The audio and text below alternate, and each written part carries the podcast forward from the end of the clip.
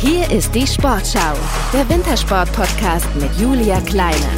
Der Sportschau Wintersport Podcast, der ist wieder für euch am Start. Schön, dass ihr mit dabei seid. Und heute, da freuen wir uns riesig über den Doppel-Olympiasieger von Peking, Johannes Ludwig. Jetzt muss er sich reintragen lassen ins Ziel. Durchfahrt. Und es ist die Goldmedaille für Johannes Ludwig. Gold für Deutschland. Schwarz, Rodel, Gold. Und der Lüdi macht's tatsächlich. Schön, dass du da bist. Johannes Ludwig. Ja, hi, freut mich, dass ich auch hier sein kann. Wir freuen uns riesig, dass du mit dabei bist. Ähm, jetzt haben wir gerade diesen, diese Momente gehört, diesen Moment, als du Olympiasieger geworden bist im Einsitzer. Erinnerst du dich da noch gerne dran zurück, an den Moment?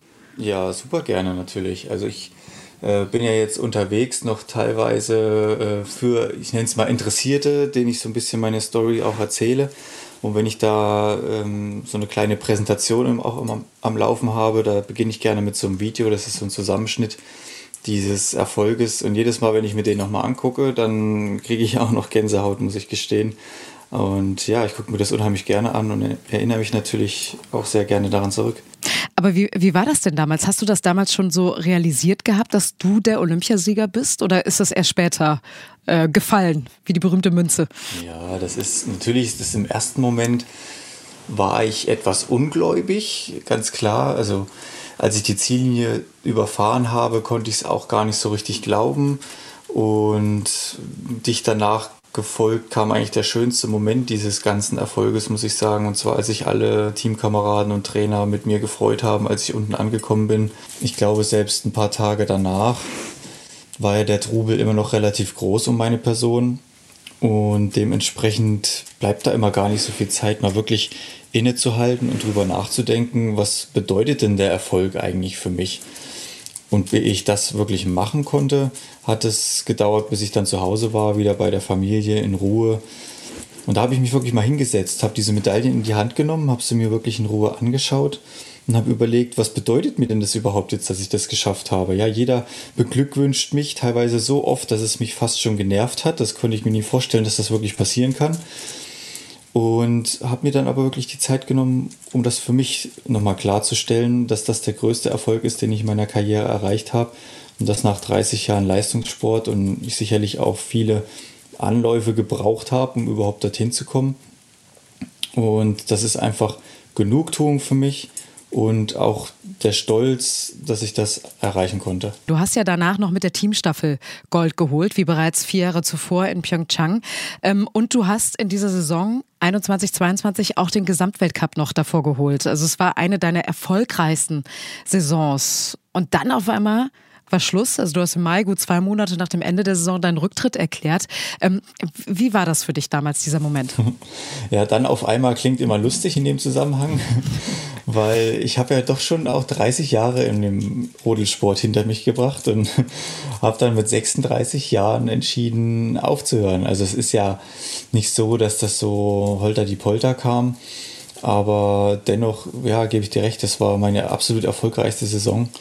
Ähm, ich habe es so gefühlt wie auf die Spitze getrieben, so war das für mich. Ja, ich habe immer jahrelang dafür gekämpft und es musste ja auch oder ich musste auch von einigen Sachen viel zurückstecken, genauso wie meine Familie. Und jetzt, da ich diesen doch allergrößten Erfolg erreicht hatte, musste ich mir natürlich auch Zeit nehmen und darüber nachzudenken, wie es weitergeht. Und das habe ich bewusst auch mit ein bisschen Zeit dazwischen gemacht weil direkt nach so einer, nach so einem Erfolg, da sind die Emotionen immer hoch und da fällt es ganz, ganz schwer, dort irgendwie aufzuhören. Aber ich habe mir bewusst die Zeit genommen, auch mit der Familie darüber zu sprechen und das auch oft und viel und das in Ruhe, weg von den ganzen Erfolgen, Emotionen, weg von Leuten, die mich da versuchen, in irgendeine Richtung vielleicht zu beeinflussen. Und das war auch ganz, ganz wichtig, weil auch die Familie viel zurück hat stecken müssen, gerade in den letzten Corona-bedingten Jahren natürlich. Und da kam ich dann zu dem Entschluss, okay, jetzt ist Zeit für die Familie.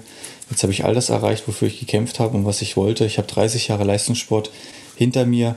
Das reicht mir. Ich möchte jetzt den Fokus auf die Familie legen und auf das Leben danach.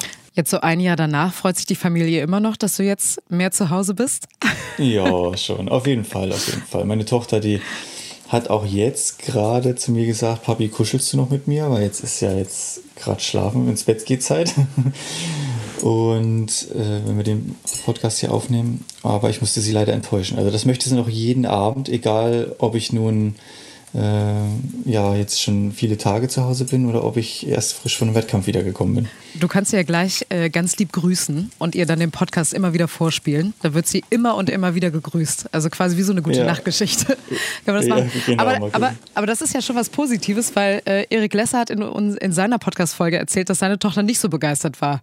Und darunter hat er auch so ein bisschen gelitten, dass sie nicht sofort begeistert war, dass er jetzt irgendwie zu Hause war. Deswegen ist das schon was Positives, oder? Ja, in, auf jeden Fall. Also es ist super positiv, wobei es auch einen Moment gab, also einen einzigen. Da hatte ich die Entscheidung noch gar nicht verkündet und habe meine Tochter frühmorgens in den Kindergarten gebracht. Aber sie wusste ja schon davon, worüber wir in der Familie auch beratschlagt haben. Und ich hatte ihr das auch schon so gesagt, dass ich meine Karriere beenden will. Und da sagte sie zu mir auf dem Weg zum Kindergarten, ach Papa, weißt du, ist eigentlich schade, dass du jetzt aufhörst mit Sport. Ich hätte jetzt gern noch ein bisschen öfter zugeguckt. und das fand ich ein bisschen witzig, weil sie ja sonst immer gesagt hat, immer wenn ich weggefahren bin, ach Papa, wie lange bist du weg und musst du jetzt wieder fahren? Und ja, das war natürlich dann immer nicht so einfach. Ja, also das fand ich dann lustig. Aber wäre, wäre das eine Option, dass sie auch Rodlerin werden würde? Oder werden könnte? Mm, ja, also hätte sie das gewollt, hätte sie das sicherlich auch gekonnt, aber mein Lebensmittelpunkt hat sich ja von jeglicher Rodelbahn in Deutschland wegbewegt. Ja. Weg von Oberhof, weg von Altenberg, weg von Winterberg, weg von Königssee. Ich lebe jetzt mit meiner Familie in Niedersachsen. Das ist flaches Land. Und da macht das keinen Sinn, dass meine Tochter da irgendwo zum Rodeln geht. Das muss man schon irgendwo dort machen, wo man auch in einem Verein zwei, dreimal als Kind da irgendwo mal auf eine Rodelbahn auch kann. Ja, wo die Bahnen dann halt eben auch stehen. Und da gibt, davon gibt es ja auch nicht so viele in ganz Deutschland. Ähm, ich habe gerade gesagt, du bist jetzt ein Jahr quasi wieder zu Hause. Wie würde deine Familie dich eigentlich beschreiben? Also was bist du für ein Typ Mensch?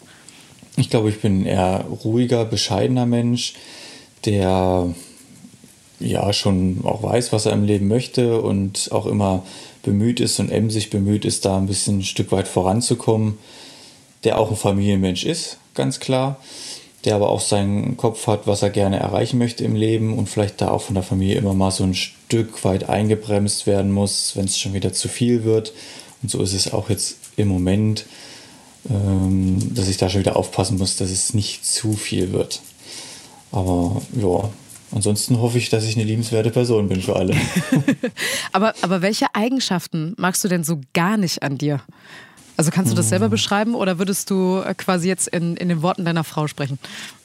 Ja, manchmal wäre ich vielleicht schon ein bisschen temperamentvoller oder ein bisschen, würde ich gerne vielleicht mal ein bisschen mehr meine Emotionen auch zeigen teilweise. Aber es hat ja immer alles sein Für und Wider, muss ich sagen. Also es gibt nichts, wo ich sagen würde, das ist jetzt eine ganz schlechte Eigenschaft von mir oder das kann ich überhaupt nicht leiden. Manchmal wäre ich gerne auch ein bisschen schlagfertiger, würde ich sagen. Und Entscheidungen treffen. Das fällt mir auch manchmal schwer. Das ist ja auch immer so ein Ding, das, das könnte ich mir auch noch besser vorstellen. Jetzt fragt sich natürlich jeder so, okay, du warst 30 Jahre lang ähm, Rodler, du hast alle Rodelbahnen dieser Welt gesehen. Wie sieht dein Leben nach der sportlichen Karriere momentan so aus? Was macht ein Johannes Ludwig abseits der Eisrinne? Ja, also mein Hauptstandbein ist ja bei der Bundespolizei. Ich war ja auch zu Sportzeiten bei der Bundespolizei Sportfördergruppe.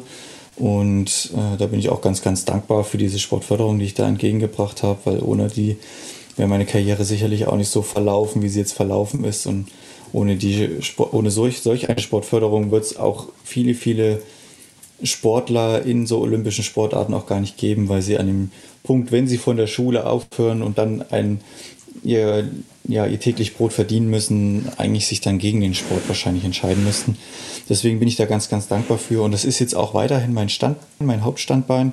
Ja, ansonsten mache ich aber noch ein paar Sachen nebenbei. Und zwar ja, halte ich hier und da nochmal einen Vortrag über meine 30-jährige Sportkarriere, was es heißt, sich in der Zeit, ja, in so vielen Jahren auch wieder immer wieder zu motivieren, was es heißt, ja, durchzuhalten, leistungsbereit zu sein oder auch in solchen entscheidenden Momenten wie Olympischen Spiele meine Bestleistung abzuliefern, wie ich das so ungefähr gemacht habe.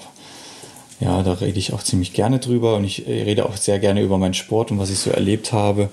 Weil ich auch finde, dass der Rodelsport so ein bisschen verkannt wird. Die wenigsten wissen, was eigentlich wirklich alles noch dazugehört im Hintergrund. Das ist sehr, sehr vielseitig und kommt auch in der ja, relativ kurzen Berichterstattung auch immer nicht so rüber. Und was ich, was ich auch noch gesehen hatte, dass du auch als Model arbeitest, ne? Als Model? Wo hast du denn das gesehen? Das steht auf deiner Homepage. Zumindest, dass du bei Modelfragen nicht abgeneigt wärst. Ja, ich bin vielleicht interessiert, so als Fotomodel vielleicht hier und da mal was zu machen. Ja, das okay. habe ich mal draufstehen. Aber Möcht, da in Möchtest die Richtung, du hier die Bewerbung raushauen? An irgendwelche Modelagenturen? Ja. So, wer Johannes Ludwig buchen möchte, bitte bei der Sportschau nachfragen. Sehr, sehr gerne. Also ja, wir unterstützen. Ich bin für, alle, ich bin für alles offen. Für alles offen. alles offen. Man kann über alles reden.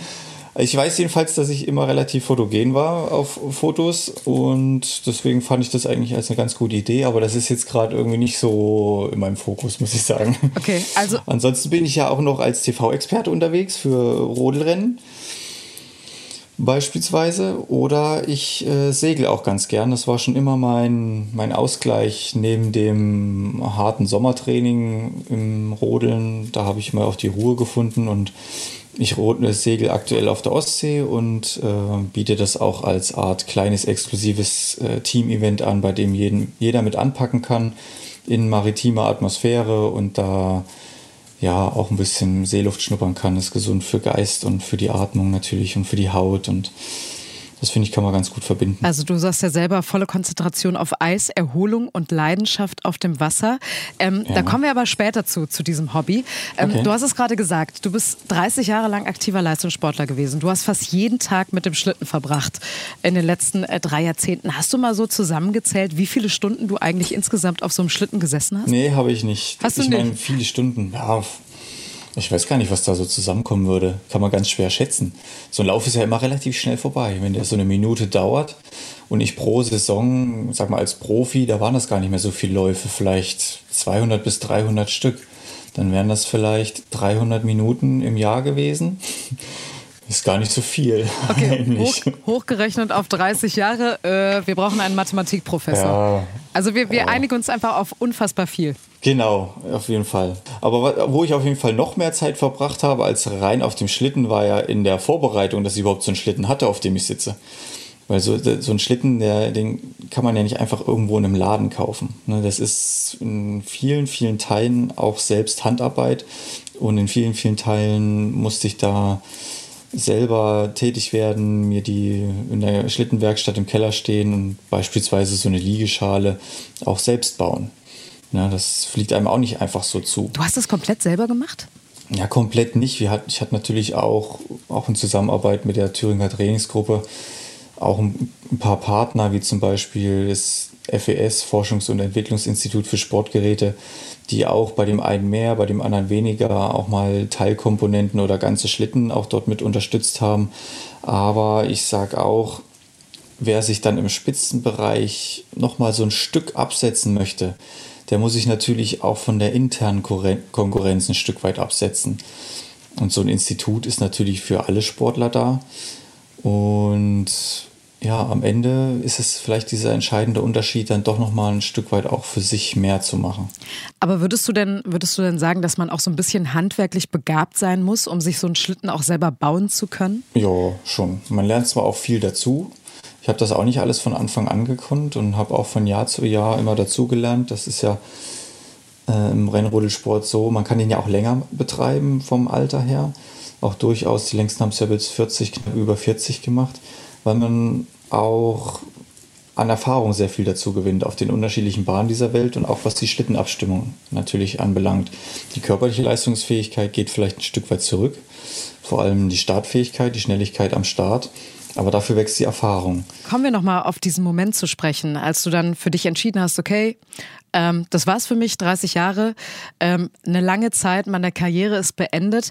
Ähm, es gibt ja einige Sportler und Sportlerinnen, die dann erstmal in so ein tiefes Loch fallen ähm, oder sogar Ehekrisen durchstehen müssen. Maria Höfel-Riesch zum Beispiel, die hat letztens erzählt, dass sie nach ihrem Karriereende vor zehn Jahren eigentlich erstmal so gar nichts machen wollte, endlich selbstbestimmt dann auch leben wollte und ihr Mann, ihr Manager damals, aber sie schon für alles Mögliche so eingeplant hatte und die Ehe sogar äh, kurz auf der Kippe stand. Wie, wie war das bei dir? Hat dir am Anfang auch irgendwas gefehlt oder hast du erstmal etwas gemacht, was du lange Zeit aufgeschoben hast durch deinen Leistungssport? Mm, also eine komplette Lustlosigkeit hatte ich auch so circa zwei Monate Da hatte ich auf gar nicht so richtig Lust. Das war aber noch fast vor der Entscheidungsfindung. Als ich die Entscheidung getroffen hatte, ist fast wie so ein bisschen, ja, Last würde ich jetzt nicht sagen, aber das, dann kam ein bisschen mehr Klarheit für mich rein. Und ich wollte eigentlich dann einfach mal nur Dienst nach Vorschrift machen. Sei es bei der Bundespolizei oder einfach mal in den Tag hineinleben. Aber das hat nicht lange funktioniert. Irgendwie war ich dann mehr und mehr wieder im Kopf, auch in Zukunftsplänen, gerade was jetzt so dieses Vortragstätigkeit, die Vortragstätigkeit angeht oder mein Segelthema angeht oder die Tätigkeit als CV-Experte. Und da wollte ich gerne noch ein bisschen mehr draus machen. Ich wollte nicht, dass dieser olympische Erfolg jetzt einfach so vorbei ist, dass ich jetzt einfach so raus bin aus dem Rodelsport. Ich wollte schon irgendwo die Verbindung noch halten und dafür war ich dann im Kopf bereit, mich weiterzuentwickeln und auch wieder emsig genug, um hier und da mich wieder einzubringen und ein bisschen was voranzubringen. Am Anfang sehnt man ja sich so ein bisschen nach Normalität, aber wenn sie dann irgendwie da ist, dann ist es auch irgendwie nicht toll, ne? ja. Ach ja, was heißt schon immer Normalität? Ja, es ist für den einen ist das normal, für den anderen ist das normal. Ist doch alles relativ. Das ist äh, ein schöner Satz. Ähm, du hast gerade von dieser Tätigkeit gesprochen als TV-Experte. Ende Januar war die Rodel-WM in Oberhof. Es wäre deine Heim-WM gewesen. Hast du da mit so einem weinenden Auge hingeschaut oder wie war das für dich? Mm, eigentlich gar nicht. Ich war schon wieder genauso, wie ich es eben erklärt habe, mit meinem Kopf in dieser neuen Aufgabe drin. Und das war die als TV-Experte. Und die hat mich so eingenommen auch, dass ich da auch sehr konzentriert drauf war und sehr fokussiert. Natürlich auch eine gewisse Anspannung da war, weil es auch vieles neu war für mich. Und deswegen hatte ich überhaupt keine Zeit, so richtig drüber nachzudenken, wie es denn jetzt wirklich wäre, wenn ich da oben am Start sitzen würde oder ob ich wirklich Lust habe, jetzt mich da oben noch an den Start zu setzen und dort mit um den Erfolg zu fahren. Ähm, mich hat dann tatsächlich jemand mal zwischendrin die Frage, die hat mir die Frage gestellt. Und dann hatte ich auch mal kurz drüber nachgedacht. Und als ich dann beim Kommentieren des zweiten Laufes der Herren gesehen habe, dass dann doch einige am Zittern waren und am Wackeln waren und Fehler gemacht haben, da habe ich mir gesagt, ach, ist eigentlich ganz angenehm jetzt da, wo ich sitze ja. und konnte mir das von außen angucken. Dass du den Druck dann nicht mehr hast, ne? Ja, genau. Von daher war das echt angenehm und ich konnte das drumherum so auch ganz gut. Du hast genießen. ja auch eine relativ erfolgreiche WM begleitet als Experte. Also die deutschen Athleten haben, glaube ich, acht von neun Goldmedaillen geholt. Ähm, Felix Loch ja im Sprint mit Gold dekoriert, dann Max Langenhahn mit Silber im Einsitzer, wenn wir jetzt von den Männern sprechen. Und auch ähm, zwei Youngster, die haben ganz gut abgeliefert. Toma, Timon Grancagnolo und David Nössler, die sind ja unter die Top Ten gefahren. Würdest du sagen, man muss sich um die Zukunft bei den deutschen Rotlern keine Sorgen machen? Also speziell mit Max Langhahn ist natürlich jetzt eine Rakete am Start, die, ist, die wird in den nächsten Jahren schwer zu schlagen sein. Wenn er sich selbst nicht im Weg steht durch irgendwelche Verletzungen, da hat er immer so seine Probleme in den letzten Jahren noch gehabt und auch am Anfang dieser Saison dann ist das der Mann für die kommenden Jahre. Der Felix ist immer ein sicheres Backup mittlerweile, würde ich sagen. Der ist auch immer für vordere Plätze gut, hat natürlich auch viele andere Sachen im Kopf, mit denen er sich jetzt engagiert und hat natürlich unheimlich viele erfolgreiche Jahre gehabt. Also es ist sehr, sehr schwer, sich immer wieder zu motivieren. Aber trotzdem sind das zwei, die in den nächsten Jahren bis zu den nächsten Olympischen Spielen, da gehe ich beim Felix mal auch davon aus, ohne dass ich das jetzt irgendwie genau weiß, auf die man bauen kann was danach kommt, das waren jetzt erstmal gute Ansätze von dem Timon und von dem David, keine Frage, vor allem bei der WM und sie sind ja nur seit ihre erste komplette Weltcup-Saison mitgefahren. Dennoch fehlt da schon noch ein ganzes Stückchen bis ganz vorne in die Weltspitze, dass da schon noch ein bisschen Arbeit dahinter steckt. Und was da danach kommt, das sind ähnliche Schwierigkeiten. Da hebt sich keiner so richtig ab im Moment. Und da müssen die echt noch einen Weg finden, dass sie nochmal an sich arbeiten, um wirklich ganz weit nach vorne zu kommen. Also da ist schon noch ein bisschen Luft, was bei den Athleten danach angeht. Ja, Timon und David, die sind ja 19 und 21 Jahre alt gerade und du hast ja auch gerade von dieser Erfahrung gesprochen, die ja einfach in dem Alter auch ähm, fehlt. Also würdest du sagen, es ist auch so ein bisschen dieses Learning by Doing, einfach machen, machen, machen und auch so viele Erfahrungswerte daraus ziehen wie möglich? Definitiv, auf jeden Fall. Ich bin ja das beste Beispiel. Ich war ja auch nicht von Anfang an, ich war zwar ein hoffnungsvolles Talent, hatte hier und da auch mal ganz gute Erfolge, da bin ich auch weiter vorne mit reingefahren, aber ich war bei den Rennen ja nicht so immer der Bringer in meinem Anfang meiner Karriere. Und bei mir ist das ja auch erst der Knoten so richtig mit über 30 geplatzt, würde ich sagen. Von daher muss man denen auch ein bisschen Zeit geben. Dem einen mehr und dem anderen vielleicht ein bisschen weniger. Aber auf jeden Fall ist da nicht Hopfen und Malz verloren. Ja? Also würde ich jetzt überhaupt nicht sagen. Da ist schon noch Potenzial drin. Wenn du jetzt so auf deine Karriere zurückblickst, würdest du irgendwas anders machen wollen? Hm, interessante Frage. interessante Frage. Hm. Ist schwierig, ne? Ja. Also ich wäre gerne auch am Anfang meiner Karriere ein bisschen selbstbestimmter gewesen und hätte noch ein bisschen meinen eigenen stärkeren Kopf gehabt und hätte mich gerne freier gemacht von anderen Meinungen. Ne? Es gibt viele starke Persönlichkeiten im Leistungssport. Das ist einfach so. Jeder, der, glaube ich, erfolgreich sein möchte im Sport, muss auch ein Stück weit Egoist sein und das sind alles starke Persönlichkeiten.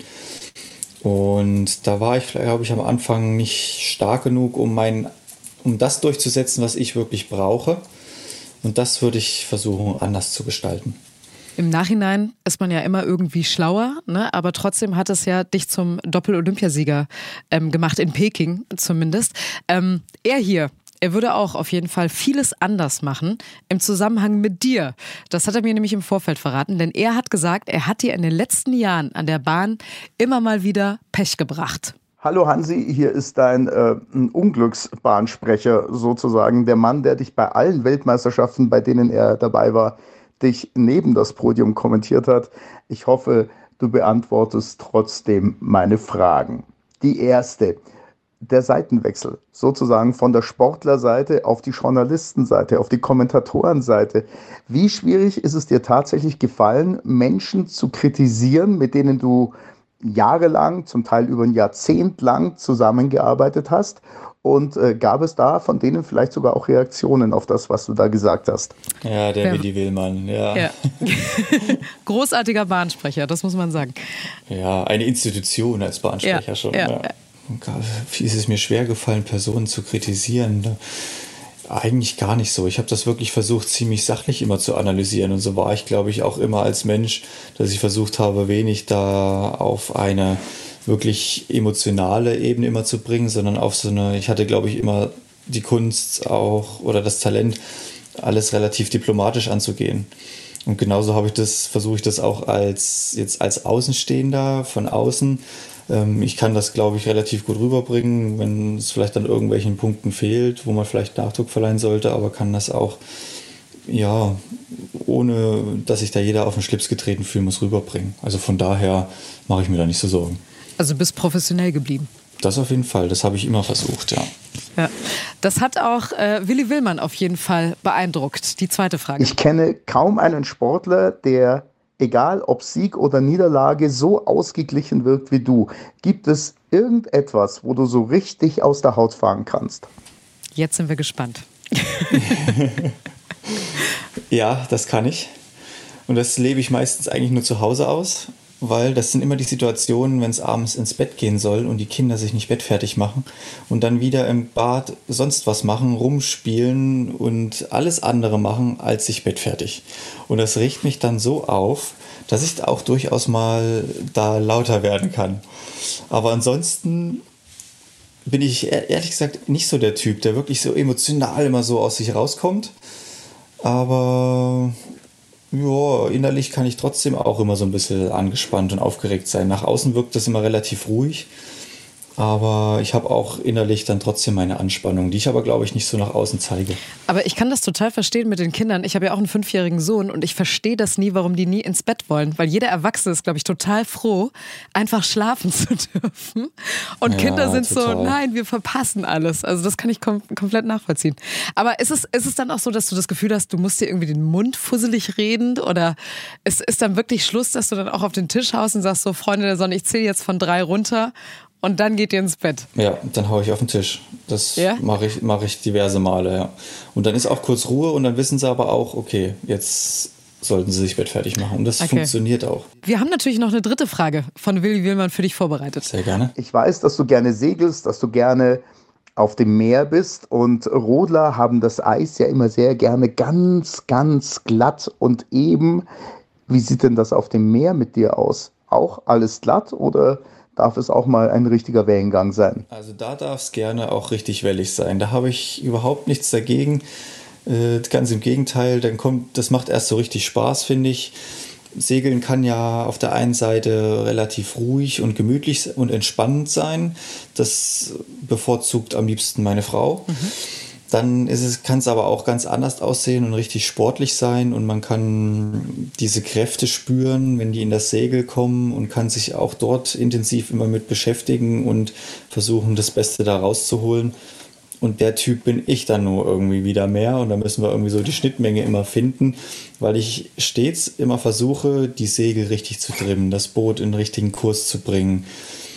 Und das auch gerne bei sportlicheren Bedingungen dann, mit mehr Wellengang, wenn die Gischt vorne drüber kommt, wenn dann mal die Böen richtig reinkommen, das Boot auf die Seite sich legt und das macht mir dann schon richtig Spaß. Also gut, du warst ja vorher mit 140 km/h in der Eisrinne unterwegs, aber wird dir bei sowas nicht schlecht?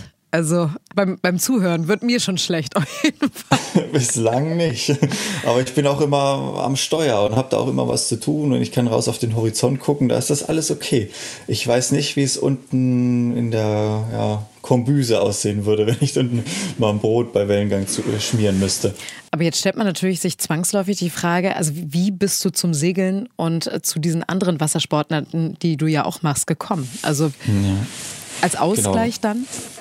Ja, das kommt durch meine Großeltern. Die haben ein Segelboot, welches ich dann auch vererbt bekommen habe, an der Mecklenburgischen Seenplatte gehabt, sind auch mit dem Boot 30 Jahre dort gesegelt und haben dann, oder ich bin als Kind in den Sommerferien, hatte ich habe ich dort immer zwei Wochen Urlaub gemacht.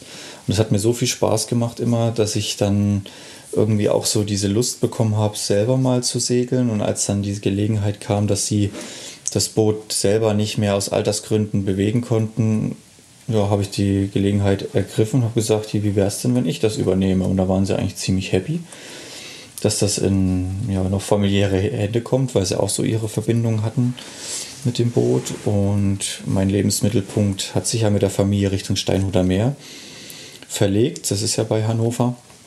Und dann konnte man das ganz gut verbinden. Und dann habe ich das da ausprobiert und es hat mir immer auch selber ganz viel Spaß gemacht. Und das war dann immer so mein Ausgleich im Sommer neben den harten Trainingseinheiten.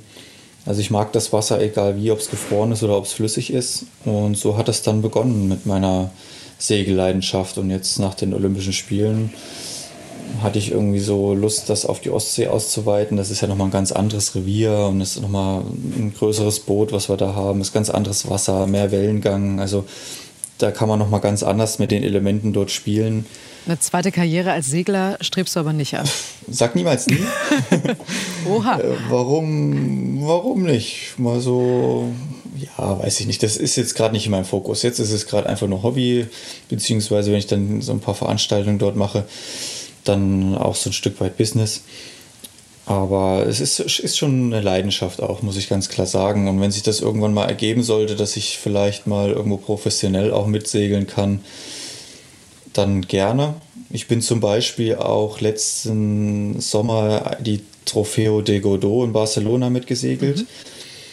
Ähm, und da konnte ich auch mit meinem Team gewinnen. Das war ganz witzig. Mal eben so. Aber da, hatte ich, hatten wir auch einen, da hatten wir auch einen professionellen Segler mit dabei. Das war, der hat da schon die Zepter in der Hand gehabt und ich habe einfach nur dazugelernt. Okay. Also im Grunde genommen wie beim Rodeln auch, über drei Jahrzehnte. genau. Ja.